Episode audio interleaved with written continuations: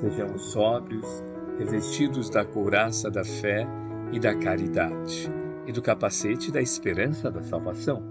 1 Tessalonicenses, capítulo 5, versículo 8. Capacete da esperança.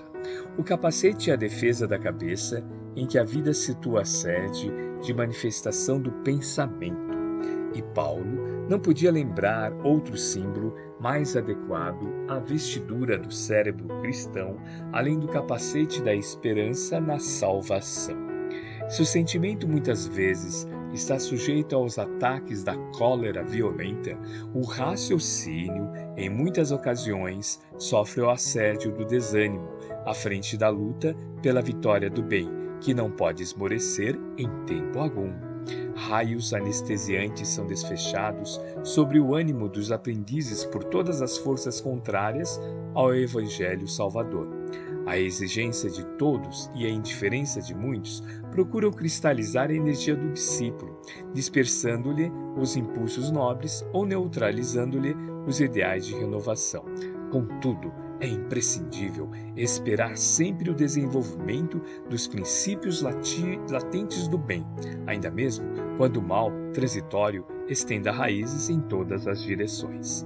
É necessário esperar o fortalecimento do fraco, a maneira do lavrador que não perde a confiança nos grelos tenros, aguardar a alegria e a coragem dos tristes, com a mesma expectativa do floricultor que conta com revelações de perfume e beleza no jardim cheio de ramos nus. É imperioso reconhecer, todavia, que a serenidade do cristão nunca representa atitude inoperante por agir e melhorar continuadamente pessoas, coisas e situações, em todas as particularidades do caminho. Por isso mesmo, talvez, o apóstolo não se refere à touca protetora. Chapéu quase sempre indica passeio, descanso, lazer, quando não defina convenção no traje exterior, de acordo com a moda estabelecida. Capacete, porém, é indumentária de luta, esforço, defensiva, e o discípulo de Jesus é um combatente efetivo contra o mal, que não dispõe de muito tempo para cogitar de si mesmo, nem pode exigir demasiado repouso quando sabe que o próprio Mestre permanece em trabalho ativo e edificante.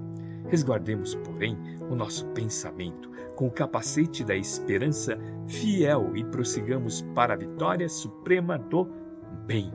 Emmanuel, psicografia de Francisco Cândido Xavier, obra Fonte Viva, capítulo 94.